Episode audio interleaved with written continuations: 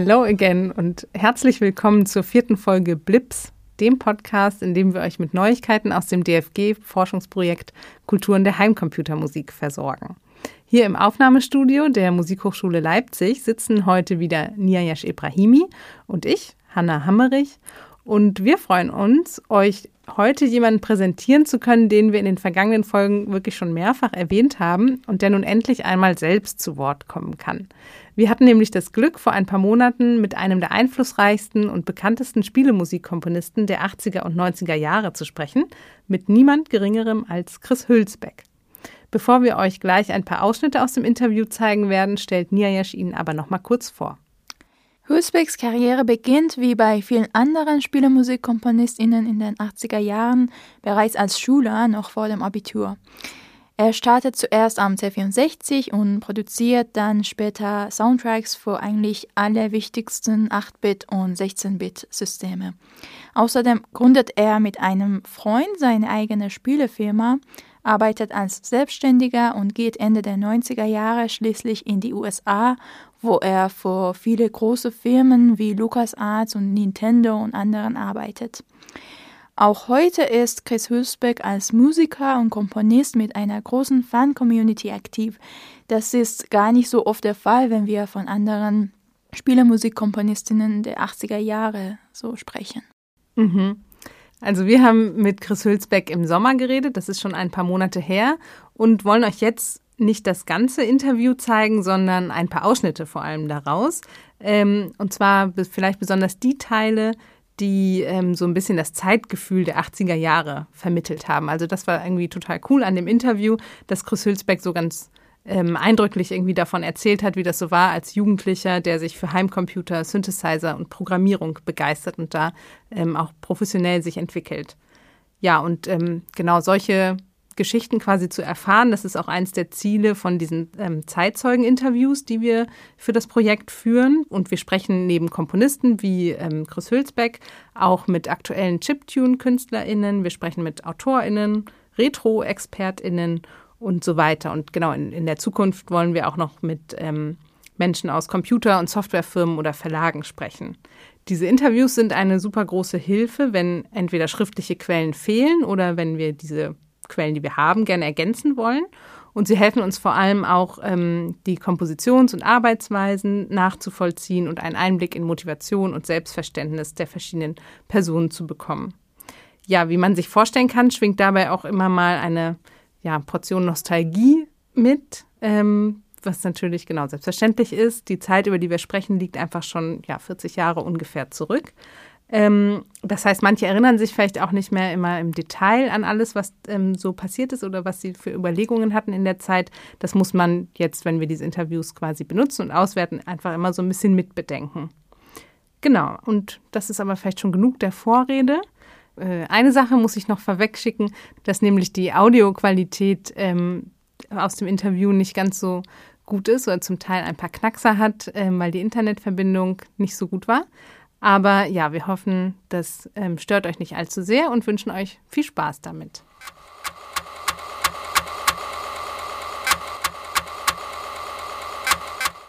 Am Anfang haben wir ihn gefragt, wie er eigentlich dazu gekommen ist, am C64 Musik zu machen. Ja, also ich fange mal ganz vorne an mit Musik. Also Musik war ein großes Thema in meiner Familie. Ähm, meine Großmutter und ähm, Tante und meine Mutter, die waren alle Klavierlehrer. Und deswegen hatten wir auch immer Klaviere im Haus. Ähm, meine Großmutter hatte einen Flügel, wir hatten einen Upright. Und äh, ich habe schon so mit, mit vier Jahren angefangen, darauf rumzuhämmern. Ich habe äh, zwei Jahre Klavierunterricht gehabt von meiner Großmutter eben von, ich glaube, da war ich, habe angefangen mit fünf Jahren, bis ich sieben war. Äh, ich habe es aufgegeben, weil meine Großmutter, bless her heart, äh, war ziemlich altmodisch und die hat ihre Schüler immer mit einem mit einem Stab auf die Finger gehauen, wenn die einen Fehler gemacht haben. Und das hat, das hat mir keinen Spaß gemacht. Außerdem war ich schon damals irgendwie kreativ und wollte gar nicht das spielen, was sie mir da vorgesetzt haben, also klassische Musik, äh, Klaviermusik und so weiter, sondern ich wollte so meine eigenen Melodien entwickeln und so weiter. Also habe ich das dann wieder aufgegeben Und dann meine nächste große ähm, einprägsame Sache war elektronische Musik hat mich fasziniert. Als ähm, als früher Teenager äh, habe ich da im Radio immer Sounds vom Synthesizer gehört. Das war so eine Sendung, die lief im hessischen Rundfunk. Und dann habe ich ein bisschen so mitbekommen, was so im Radio lief auch. Da war dieses Popcorn. Äh, Musikstück. Äh, ich glaube, es war die Hot Butter Version, die ich da gehört habe.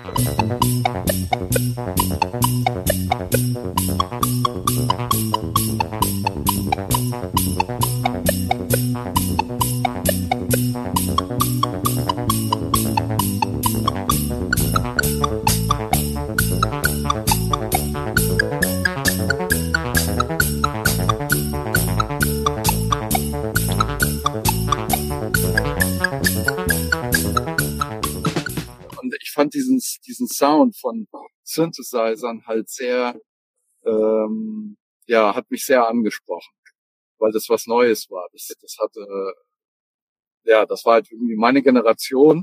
Da ist der Synthesizer irgendwie zu einem Pop-Phänomen geworden. Sounds vom Synthesizer, da hat man so Sachen gehört wie Tangerine Dream und Kraftwerk und so weiter. Und das hat mich total fasziniert. Und ich wollte Musik mit Synthesizern machen. Das, das war mein Traum. Aber als äh, elf, zwölfjähriger, ähm, wir hatten nicht das Geld in der Familie, solche teuren Geräte anzuschaffen. Und dann habe ich ein paar Jahre später halt einen, ähm, eine Werbung gesehen für einen Commodore C64 in, in einem Magazin. Und da stand ganz klein gedruckt drin, dass der einen echten Synthesizer Soundchip hatte. Der SID mit drei Stimmen und Filtern und so weiter für mich war das irgendwie so, okay, da ist jetzt ein, ein Heimcomputer, der relativ günstig zu bekommen ist, mit dem ich irgendwie Musik machen könnte wie mit einem echten Synthesizer. Das war so mein mein Traumziel und mich Zeitungen ausgetragen und so weiter, habe Geld zusammengespart und ähm, dann war ich tatsächlich im, im Kauf, Kaufhof in Darmstadt mit meiner Großmutter und habe da vorgestanden, mir fehlten 100 Mark. Also ich hatte 400 und 500 war der C64 und dann hätte ich fast einen Atari XL gekauft, wow. weil der in, in, meinem Preisbereich war. Aber meine Großmutter, äh, trotzdem, dass er immer diese äh, Schüler äh, mit dem Stab auf die Finger gehalten, die hat, die hat gemerkt, was, was Sache war und hat mir die 100 Mark noch gegeben. Dann habe ich die C64 nach Hause gebracht. Ja, und dann äh, saß ich davor hab den angeschaltet und ja, und was jetzt? Da blinkte nur so ein Cursor und ich wusste nicht, also ich hatte ein bisschen so klein, bisschen Programmierkenntnisse in Basic, aber nichts mit Musik oder Grafik in dem Sinn, sondern wirklich nur sehr, sehr basic. Dann habe ich da gesessen und habe mit dem Handbuch gewälzt und habe da so ein paar Sachen abgetippt, äh, C64 Basic und dann, ja, und wie, wie mache ich jetzt Musik mit dem Ding? Ja, das Einzige, was da drin war, war, glaube ich, irgendwie so ein Ding, was irgendwie so ein, so ein Sound gemacht hat, der irgendwie so oder so ging. Aber da war keine Musik, ja. Äh, und ja, und dann, das war so ein bisschen Schock erstmal, weil ich dachte so, naja, ich habe jetzt den C64 mit dem Snapchat, jetzt geht's los. Ja, also Ganz so einfach war es nicht, wie er sich vorgestellt hatte, mit ähm, C64 Musik zu machen, wie er auch erzählt. Das ist vor allem, weil man mit Basic auf C64 musikalisch äh, nicht so weit gehen konnte. Man musste also eine Ebene tiefer gehen und den maschinennahen Assembler-Code lernen. Äh, Chris Husbeck hat uns erzählt, dass ihm das ein Freund beigebracht hat, der selbst äh, Spieler programmierte und zusätzlich hat er verschiedene Bücher dazu gelesen. Und er hat uns auch den Unterschied äh, von Möglichkeiten in Basic und Assembler so beschrieben. Ich erinnere mich noch so an eine, an einen Lichtblitz sozusagen. Ich hatte in Basic mal so probiert, den, den Bildschirm zu füllen mit Zeichen, so ein Screen aufzubauen, wenn man so will. Und ähm, das hat eine gute Sekunde gedauert oder so, in so einer Schleife da, dass dann die, die Zeichen äh, aufgefüllt wurden. Und dann habe ich das in Assembler nachprogrammiert, relativ simpel. Und in dem Moment, wo ich die Taste gedrückt habe, um das auszuführen, war der Bildschirm voll. Also es war wirklich so, wow, der, der Unterschied der Geschwindigkeit zwischen Basic und dem Assembler war so grandios, dass ich in dem Moment gefühlt habe wie so ein Gott. So, jetzt, jetzt habe ich die Power, jetzt kann ich, jetzt kann ich endlich meine Spiele entwickeln, wie ich das möchte. Ja, und dann habe ich damit ein bisschen ähm, weitergearbeitet. Das ging innerhalb von wenigen Monaten, war ich dann wirklich äh, ziemlich fähig in der, in der Assembler-Programmierung. Äh, aber, aber Spiele zu entwickeln war dann doch relativ komplex mit Grafik und das Konzept und die Spieldynamik und, und alles. Und mein Freund, wie gesagt, der war viel weiter, äh, aber der war nicht gut mit Sound. Und dann habe ich wirklich angefangen, okay, jetzt, jetzt weiß ich, wie Assembler funktioniert. Äh, jetzt gehen wir das nochmal an mit der Musik. Und dann habe ich praktisch so eine eigene Musiksprache entwickelt dafür. Das war praktisch noch vor dem Soundmonitor. Äh, einfach diese, wie ich jetzt die Noten da rein und dann mit Tabellen für die Notenwerte und so weiter und das alles programmiert innerhalb von ein paar Wochen und habe dann das erste Stück auf dem C64 in Assembler Code gemacht. Und das habe ich meinem Freund vorgespielt und der war der ist total aus allen Wolken gefallen. Ja, es war ein sehr simples Stück eigentlich und das wollte er für sein Spiel als Titelstück haben.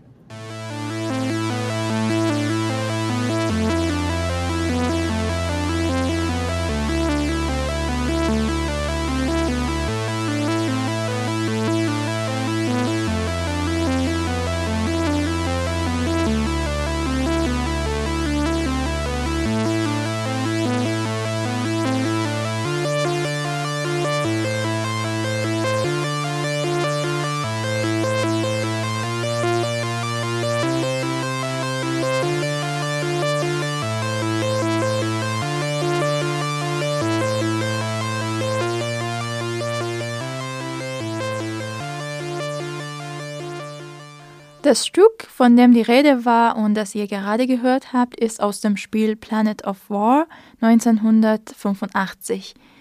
Um dieses Stück zu produzieren, musste Chris Husbeck sich zuerst ein eigenes Tool entwickeln, beziehungsweise eine eigene Musiksprache, ähm, wie er es im Gespräch auch genannt hat. Das Spannende bei ihm ist, dass er zu dieser Musiksprache oder Driver äh, zusätzlich noch eine Benutzeroberfläche gebaut hat und das Ganze als Programm mit dem Titel Sound Monitor in der Zeitschrift 64er veröffentlicht hat.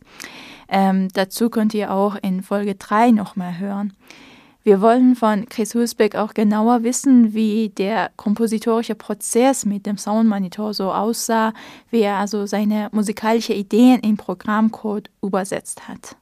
Meine Notenkenntnisse nach den zwei Jahren Klavierunterricht da, meinen frühen Kinderjahren waren relativ begrenzt. Also ich kann bis heute äh, nicht direkt Noten vom Blatt lesen und spielen. Ähm, ich meine, ich kann mich zurechtfinden in der Partitur und äh, weiß, was die Symbole sind. Und ich habe auch ein bisschen Orchestrierung studiert und so weiter, aber ich kann nicht einfach mit einem Blatt Papier hingehen und da jetzt äh, mhm. Noten hinkritzen und das dann äh, auf dem Weg machen, sondern das passiert alles wirklich äh, an der Klaviatur. Und ähm, da habe ich natürlich schon ein bisschen Kenntnisse von Noten und Harmonie und so weiter, aber äh, ich probiere einfach viel aus ich gehe da gar nicht mit ähm, ja klassischem äh, Komponieren ran oder Harmonielehre, sondern ich lasse mich einfach treiben von dem, was ich jetzt so spiele und, und ausprobiere. Ja, also rumspielen mit Zahlen und Code am Computer äh, klingt äh, wahrscheinlich für MusikerInnen nicht so selbstverständlich. Und da haben wir auch nochmal nachgefragt und herausgefunden, dass Chris Husbeck da noch andere Wege gefunden hat, wie er uns erzählt. Ich hatte dann auch äh, eine Hardware gebastelt, mir mit einem Stecker hinten am C64 und da haben wir die Tastatur auseinandergenommen und haben die, die Leiterbahn auf einen Port gelegt hinten, äh, auf einen eigenen und haben dann da dran ein Keyboard angeschlossen, wo das, wo praktisch dann verschiedene Keys auf die, auf die Keys vom C64 gemappt waren.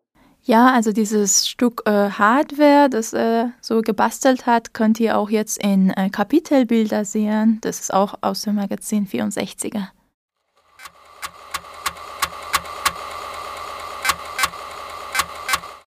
Also was jetzt so aus den ähm, letzten Ausschnitten auf jeden Fall deutlich geworden ist, dass für Chris Hülsbeck sowohl das Programmieren als auch das musikalische Experimentieren am Keyboard oder Klavier ähm, so beides zu seiner Arbeitsweise dazugehörte. Also man kann sagen, das geht ähm, wirklich Hand in Hand hier, aber wir haben Chris Hülsbeck dann trotzdem die vielleicht etwas gewagte Frage gestellt, ob er sich denn eher als Programmierer oder als Musiker versteht. Genau, also am Anfang habe ich mich tatsächlich eher als, als äh, Programmierer gesehen und Musik war ein Hobby, äh, was ich dann äh, zum Beruf gemacht habe. Mhm. Äh, aber die technische Seite war deutlich wichtiger zu dem Zeitpunkt als die äh, kompositorische Seite. Äh, eben gerade weil diese Tricksereien und äh, neue, neue Möglichkeiten zu finden, noch mehr rauszuholen aus der Soundhardware, das war der, der Hauptaugenmerk. Und äh, dass ich dann halt damit coole Musik noch machen konnte, nebenbei war ein Bonus. Ähm, mhm. Das hat sich dann über die Jahre geändert. Ich habe äh, Mitte der 90er aufgehört zu programmieren, weil die Systeme zu komplex wurden. Also ich das letzte Mal, als ich programmiert habe, war auf äh, Super Nintendo. Äh, da hat es aber schon angefangen, dass ich äh, Hilfe von den Factor 5 Programmierern hatte und danach ging es dann auch los mit sogenannten Redbook Audio, also Musik von CD, die abgespielt wurde. Und damit habe ich dann angefangen, halt äh, Spielemusik zu machen im Studio und dann praktisch das abzuliefern wie eine, wie eine Musik-CD. Und ein bisschen später dann musste ich wieder, äh, wieder zurückgehen, mehr in die Fiddlei mit äh, zumindest Makroprogrammierung und so weiter, äh, wegen dem Nintendo 64 halt. Also die letzte große Konsole, die rein kartenbasierend war, also Cartridge. Das heißt, man hatte relativ wenig Speicherplatz und eben keine CD, wo man hätte Musiktracks drauf ablegen können. Und deswegen musste dort wieder wie mit TFMX und Soundmonitor und Trackern musste man Musik äh, so aufbereiten, dass sie in den Speicher gepasst hat. Hm, also hier steckte jetzt eine ganze Menge drin. Ich würde sagen, wir können das vielleicht nochmal so ein bisschen auseinandernehmen. Hm. Ich erinnere mich ähm, beim Interview, als er uns, ähm, also als er so eben auf diese Frage geantwortet hat nach Programmierer oder Musiker, war ich erst so ein bisschen überrascht, weil ich was anderes erwartet hatte. Ich dachte, es hm. geht dann irgendwie eher um so eine Art, wie ist so seine Identität quasi als ähm, Musiker oder Programmierer, was ist vielleicht so sein erster Zugang ähm, zur Musikproduktion am C64, so aus welcher Richtung kommt er. Und wie er das dann jetzt hier beschrieben hat, fand ich, war es ähm, irgendwie sehr pragmatisch und sehr ähm, eben äh, sein Selbstverständnis so in Abhängigkeit von der, von der Tätigkeit, die er jeweils, und das ändert sich ja dann irgendwie mit den Jahren, also die er immer zu einem bestimmten Zeitpunkt gemacht hat. Also wenn er selbst eben mehr programmieren musste und konnte, dann hat er sich selber mehr als Programmierer gesehen und ähm, ja, wenn, wenn er dabei mehr Unterstützung hatte, dann hat für ihn so der musikalische, kompositorische Teil ein bisschen überwogen. So habe ich ihn verstanden. Mhm. Mhm. Ja, ich meine, ich würde sagen, das ist auch wichtig, dass er erwähnt, dass dieser ähm, Teil mit Programmierung noch wichtiger war. Ähm, wir haben auch gesehen in unserer Forschung, dass es ähm, nicht nur wichtiger war, sondern auch ähm, total notwendig. Also mhm. ohne diese ganzen Sachen zu machen, konnte man sehr wenig mit, den, mit diesem Gerät, jetzt zum Beispiel mit C64, musikalisch anfangen. Ja. Und ähm, das heißt, es ging nicht darum, dass man sagt, okay, ich will mich eher auf diese musikalische Perspektive konzentrieren und davor ist meine Programmierung nicht so gut, sondern es ginge halt gar nicht mhm. anders. Ja. Und vielleicht auch noch mit dieser ganze Druck von, wenn man für Spieler, äh, Spiele was programmieren wollte, Zeitdruck und äh, Speicher, alle diese Begrenzungen, mhm. hatte man dann nicht so viel Raum, um seine musikalischen Ideen überhaupt sehr viel zu, ähm, also man musste halt so äh, Standarde Sachen vielleicht so Melodien, Soundeffekte und so weiter entwickeln und die dann halt ähm, in Programmcode sozusagen mhm. übersetzen. Ja, und musste sozusagen auch erstmal ähm, wie soll man sagen, so die Basis legen oder die Grundlage mhm. dafür schaffen, was man musikalisch überhaupt alles machen kann mit jetzt dem SID-Chip ja. zum Beispiel. Also und erstmal auch herausfinden, ne? was wir jetzt ja auch schon viel gehört haben, ist, dass es gar nicht so von Anfang an klar war, so hier ist dein Instrument sozusagen, hier ist dein ja. SID-Chip und das und das kannst du damit tun, sondern es war ein großer Teil der des Musikmachens damit, erstmal auszuprobieren, was überhaupt möglich war und dann, wie er beschrieben hat, ja, das dann auch immer noch einen Schritt weiter zu gehen und zu gucken, mhm. was kann ich mehr noch machen. Ja, unbedingt. Man musste dieses sehr tiefes Verständnis von dem Hardware da haben Ja. und auch so ein paar kreative Ideen vielleicht, wie man da noch weitergehen kann. Mhm. Ja. Und was ich auch gedacht habe, dass jetzt jemand wie Chris Hülsbeck, der in meinen Augen oder auch in seinen Augen jetzt auf jeden Fall ein Musiker ist, ähm, dass er sich selbst eben auch nicht als Musiker bezeichnet hat, damals immer auch mit diesem Argument so, ja, weil ich konnte ja nicht so, ähm, ich habe ja, hat er immer gesagt, ähm, nicht so gut Noten lesen oder ich hatte da jetzt nicht so den ganz klassischen Weg sozusagen. Und ich glaube, das ist dann auch eher immer so ein, so ein Framing von außen, so dass dass man sagt, ja, was ist eigentlich, was bedeutet es, ein Musiker zu sein? Das bedeutet, Noten lesen zu können. Aber das ist halt natürlich auch ein super eng gefasster Begriff, der dann überhaupt nicht, der gar nicht so passt in diesen Bereich. Und dann denkt man sich, ja, wenn man das Bild davon hat, als Musiker muss ich vor allem Noten lesen und Mhm. ähm, Partituren schreiben, als Komponist so, dann passt natürlich die Tätigkeit, die er macht, nicht zu diesem Bild und dann sieht man sich vielleicht selbst nicht so als Musiker, obwohl er es natürlich eigentlich total ist. Hm. Ja, ich meine, das hat sich auch geändert, oder? Ja. Jetzt in den 80er Jahren wurden wahrscheinlich alle das, äh, nicht alle, aber viele so denken. Ja. Jetzt mittlerweile mit viele andere Art und Weisen, dass die Mhm. Leute Musik machen, ist das nicht mehr so eine so eine klare Linie Ja. zwischen Musiker und Nicht-Musiker, nur Mhm. wegen jetzt Musiktheoriekenntnisse oder so.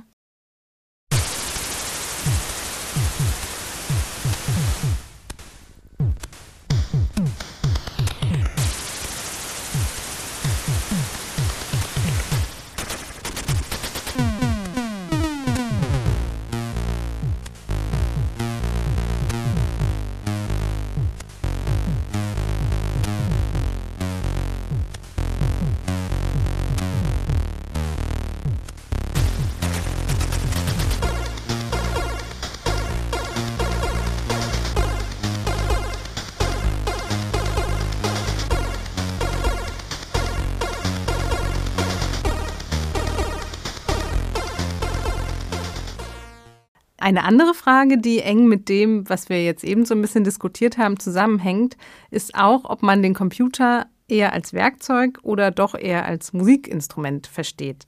Und auch das wollten wir von Chris Hülsbeck wissen. Er sieht den Computer eher als Werkzeug. Aber natürlich sehr speziell. Also ich meine, man hätte jetzt zum Beispiel auch den Computer halt benutzen können, um einfach nur MIDI, MIDI-Musik zu machen, mit, mit externen Geräten und so weiter. Dann ist es auch ein Werkzeug, aber es ist eine reine Steuerung. Aber hier war es halt kombiniert, äh, alles in einem. Und äh, das war dann natürlich auch äh, das, was, glaube ich, viele Leute fasziniert hat daran. Ja, apropos Faszination, wir haben uns auch gefragt, ob ähm, neben der Faszination für die Art der Klangerzeugung überhaupt, ähm, ob es daneben auch eine bestimmte Ästhetik gab, die die Leute damals begeistert hat und die man dem SID-Chip im C64 zuschreiben kann. Oder ob auf der anderen Seite man vielmehr so versucht hat, bestimmte Ästhetiken, die man aus der Popmusik oder ähnlichem schon kannte, nachzuahmen. Also wir haben immer versucht, praktisch die Vorbilder, so äh, Jean-Michel Jarre oder Tangerine Dream und so weiter, oder, oder Popmusik auch, wir haben immer versucht, uns da anzuknüpfen. Aber Mhm. es war natürlich nie ganz möglich mit dem C64, mit dem SID-Chip. Wir wussten dann auch relativ schnell, dass es eine sehr eigene Ästhetik hatte, die aber auch Mhm. dann eben interessant war. Und einfach, ähm, wenn man damals halt wusste, was, was normalerweise gehört hat, und dann kam was Neues, was besser klang auf dem C64, was im heutigen Vergleich immer noch äh, relativ ja simpel war oder oder anders klingt, als man es gewohnt ist. Aber für uns war das damals halt irgendwie sowas total Cooles und auch so ein bisschen bisschen Magie, ja. Also dass man da halt irgendwie ein Programm von der Diskette laden konnte und dann kam da kam da Musik raus und die und die dann auch noch, wenn sie gut komponiert ist, dann umso besser. Ja, das war eine sehr interessante Zeit. Was mir hier direkt ins Ohr quasi gesprungen ist, ähm, ist so dieser Ausdruck von Magie, was Chris Hülsbeck Mhm. da gesagt hat. Also, ähm, das ist, ja, da hat man so richtig seine Faszination, finde ich, in der Stimme gehört, dass es was Magisches hatte und so. Und ähm, das finde ich mh, ganz, ganz wichtig irgendwie für uns zu erfahren, so aus Ja. welcher, ähm, wie man das damals, die neuen Klänge, die neue ähm, ja doch die neuen Klänge in Spielen irgendwie wahrgenommen hat, ja. das so ein bisschen zu erfahren, finde ich super spannend. Ähm, und unterscheidet sich ja irgendwie auch, das fällt mir dann jedes Mal auf, so sehr von dem, wie wir das vielleicht wahrnehmen, ne? mit dem Wissen, mhm. was in den letzten 30, 40 Jahren dann mhm. noch so passiert ist technisch. Ja. Ja, genau. Ich meine, das ist auch immer mit Technologien, wenn die so kommen.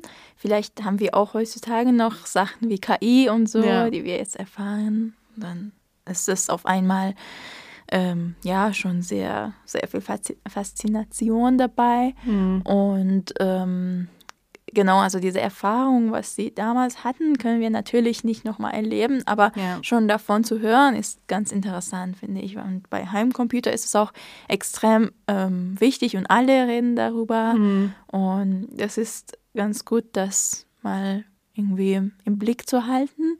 Ja. Und in Bezug auf Musik ist es auch äh, was ganz Neues, weil auf einmal war ein Gerät zu Hause, kein mhm. Musikinstrument, aber trotzdem kam, da, kam der Klänge raus und man konnte auch damit selber Klänge spielen. Mhm.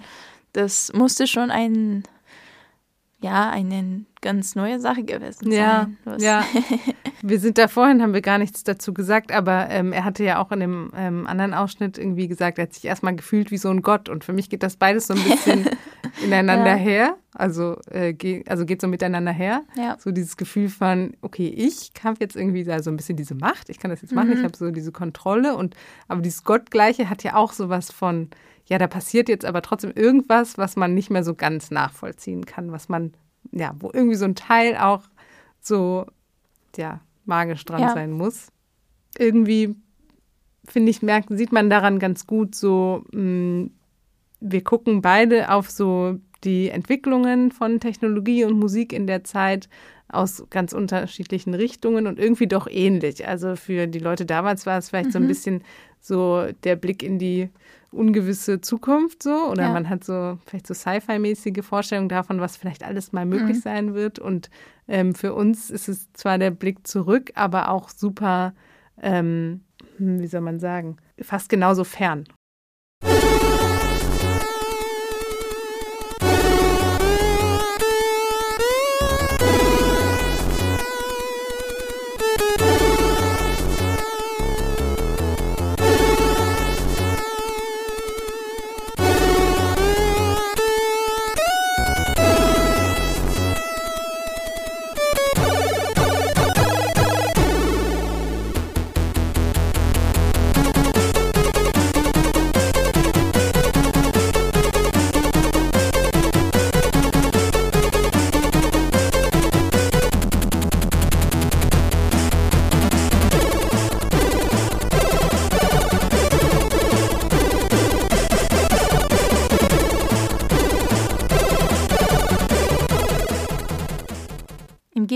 Zu vielen von den damaligen Spielemusikkomponistinnen ist Hülsbeck seitdem immer in der Szene aktiv gewesen und produziert noch Musik. Die Technologie hat sich allerdings, wie wir schon wissen, extrem gewandelt und daher haben wir ihn über seine heutige Arbeitsmethoden nachgefragt. Und ich bin dann tatsächlich 2003 oder 2004 komplett virtuell umgestiegen. Also man hatte dann gute Synthesizer-Emulationen und man hatte paar gute Sampler und das virtuelle Mischpult wurde auch immer besser und auch mit viel besseren Möglichkeiten, als man hätte in der Hardware gehabt. Und jetzt mhm. arbeite ich inzwischen auf einem, auf einem Laptop, weil die Laptops inzwischen auch so leistungsfähig sind, dass äh, man da jetzt alles in einem tragbaren Gerät machen kann. Sehr interessant, ja. dass ich auf dem, auf dem C64 äh, angefangen habe, den man überall mit hinnehmen konnte, theoretisch. Und jetzt kann ich Musik sogar theoretisch im ICE machen. Ne? Chris Hülsbeck ist auch mal selbst in die Welt der Spieleentwicklung eingetaucht und zwar mit dem Spiel To Be on Top. Das ist ein Actionspiel, bei dem die Spielerinnen äh, ihren eigenen Song komponieren und versuchen, in die Top 10 Charts zu gelangen. Interessant ist, dass er das Spiel als ein autobiografisches Spiel bezeichnet. Wir haben ihn gefragt, wie er dazu kam, das Spiel zu entwickeln. Genau, ich hatte ja erwähnt, dass ich eigentlich äh, ursprünglich Spiele entwickeln wollte selber. Mhm. Und dann bin ich halt eben äh, mit dem mit meiner, meinem Musikhobby eben in diese Nische reingekommen. Äh, aber mhm. Äh, ich hatte bereits, bevor ich zu Rainbow Arts gegangen bin, mit To Be on Top angefangen. Äh, es mhm. war erstmal nur das Konzept, dass man irgendwie ein Spiel macht, bei dem man selber auch ein Musikstück entwickelt, während man spielt. Mhm. Und das Ganze so ein bisschen äh, wie ein, wie ein Action-Adventure aussehen sollte. Und dann wurde da draus ein bisschen so fast eine autobiografische Geschichte. Mhm. Äh, also der der Protagonist im Spiel sieht mir auch ein bisschen ähnlich und so weiter. Und die Idee war halt irgendwie, dass man das so adventure-mäßig erst, man fängt halt zu Hause an am Klavier äh, ein bisschen Melodien auszuprobieren und dann beim äh, äh, beim reichen Freund, der hatte einen Synthesizer, dann das bisschen ausarbeiten, dann ein Demo-Tape zu machen, was man zu einem DJ schleppt, der Kontakte zur Musikindustrie hatte und so weiter und den überzeugen musste. Und dann äh, später, als man es dann halt geschafft hat, äh, irgendwie in die Charts zu kommen, dann konnte man sogar so eine Bühnenshow machen, wo man selber halt Drums gespielt hat im, im Spiel. Und das war so die, die Grundidee. So.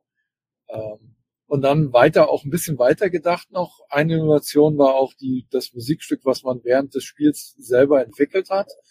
Ähm, das wurde dann auch in die Highscore-Liste, die dann auch dort Top 10 hieß, also die Hits. Mhm. Man konnte die dann wieder abspielen. Die wurden also gespeichert auf der Floppy und dann konnte man die wieder anwählen und konnte dann das Stück anhören, was man während des Spiels äh, entwickelt hatte. Das war die Idee. Und dann habe ich mhm. angefangen zu programmieren, auch während meiner Zeit äh, bei, bei Rainbow Arts nebenbei. Äh, aber ich habe schnell gemerkt, dass das auch Heidenarbeit war, auch die ganzen Grafiken und so weiter. Und um es fertig zu bekommen, habe ich dann noch einen äh, weiteren Programmierer und einen Grafiker von Rainbow Arts zur Verfügung gestellt bekommen, die da mitgeholfen haben, diese ganze Spielelogik auch zu machen mit dem Adventure-System. Ähm, ja. Aber es sind auch einige Sequenzen jetzt außer dem Musiksystem und so weiter, es sind auch einige Sequenzen im Spiel, die ich komplett selber programmiert habe. In Bezug auf Spielermusik ist auch interessant, wie eng die Verbindung zwischen der Musik und dem Spiel ist. Das haben wir auch Chris Husbeck gefragt, ab wann konnte ein Komponist oder eine Komponistin überhaupt bei der Spieleentwicklung involviert sein und wie gestaltete sich die Zusammenarbeit damals? Ja, also in den meisten Fällen äh, bin ich doch relativ früh bei einer Entwicklung dabei. Also es gab nur ein paar sehr wenige Fälle in meiner Karriere, wo ich wirklich ganz am Ende da äh, Musik gemacht habe. Äh, normalerweise ist das schon so, äh, teilweise in der Planungsphase ist man schon involviert oder weiß, da kommt was. Und dann Grafiken und vielleicht sogar erste äh, Testlevel oder so und so weiter und ich habe mich also immer auch inspirieren lassen von dem, was ich, was ich wusste oder was ich dann sehen konnte von dem Spiel während der Entwicklung. Also da ist es mhm. schon so, dass ich, ich arbeite gerne visuell. Ich schaue mir, schaue mir gerne was an im Hintergrund äh, von dem, was ich da vertone, um da irgendwie zu versuchen, so ein, ja, die, die, die richtige Atmosphäre zu treffen oder eine emotionelle Bindung aufzubauen zwischen der Musik und dem, was da mhm was man sieht. Hm. Und dann dieser Schritt, aber dann zu sagen, okay, jetzt ist die Musik auch unabhängig von dem Spiel hörbar. Ähm, wie kam der? Hast du dir das überlegt oder ist das vielleicht auch dann eher so eine Fanreaktion, die sagen, ja, wir finden die Musik Ich, ich glaube, das passiert dann einfach automatisch. Also es gibt sicherlich ab und zu für bestimmte Spiele, wo man halt wirklich atmosphärische Sachen macht, die vielleicht nicht unbedingt geeignet sind auf einem Album. Aber mhm. wenn es Melodien sind äh, und so weiter, also halt richtig Musik, dann kann man die auch äh, ausarbeiten, dass die auf einem in, als Musiktrack auf einem Album funktioniert. Und vor allen Dingen, wenn dann die Fans halt auch das Spiel wirklich viel gespielt haben, das ist halt auch im, im, im Ohr drin. Und dann ist es so, wenn sie das vor allem nach Jahren dann wieder hören, dann wird man so in seine Jugend zurückversetzt oder wie man das halt erlebt hat.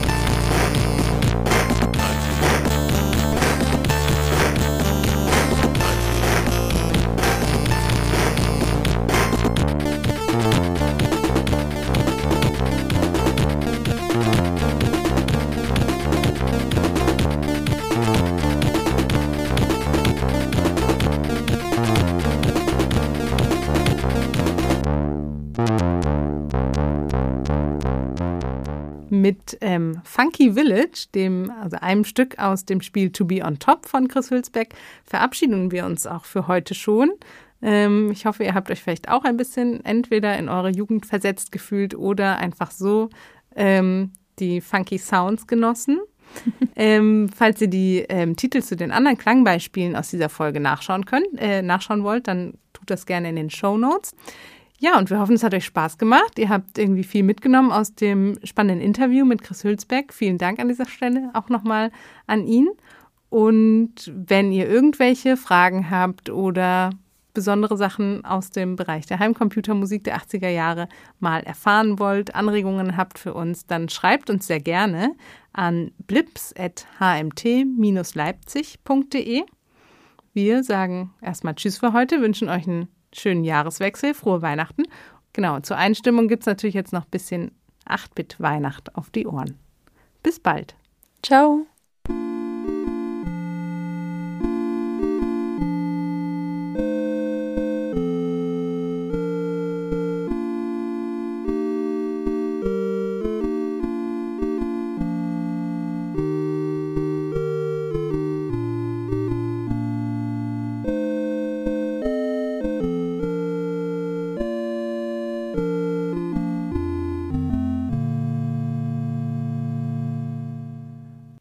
Blips ist der Podcast zum Projekt Kulturen der Heimcomputermusik. Technik, Netzwerke und Produkte in den 1980er Jahren zwischen Kaltem Krieg und Globalisierung. Das Projekt wird gefördert von der Deutschen Forschungsgemeinschaft und durchgeführt unter der Leitung von Christoph Hust und Ibke Starke an der Hochschule für Musik und Theater Leipzig. Produktion Nirjesh Ibrahimi, Hanna Hammerich und Malte Schulze. Mitarbeit Lindsay King und Honoka Oka.